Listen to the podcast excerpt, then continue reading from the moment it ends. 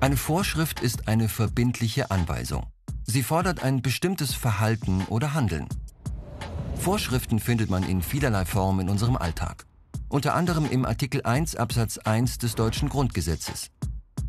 Die Würde des Menschen ist unantastbar. Sie zu achten und zu schützen ist Verpflichtung aller staatlichen Gewalt.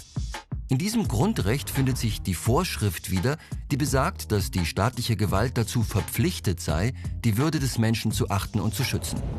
Vorschriften findet man aber auch an vielen anderen Orten.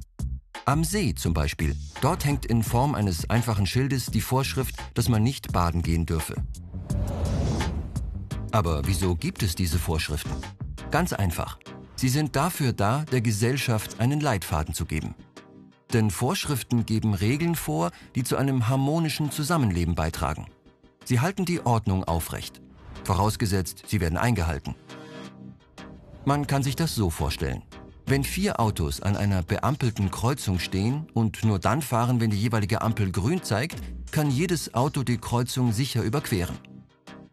Halten sich die Autos jedoch nicht an die Ampelanzeige, kommt es zu einem Unfall. Genauso ist es bei Vorschriften. Werden sie ignoriert, kann es zu gefährlichen Situationen kommen.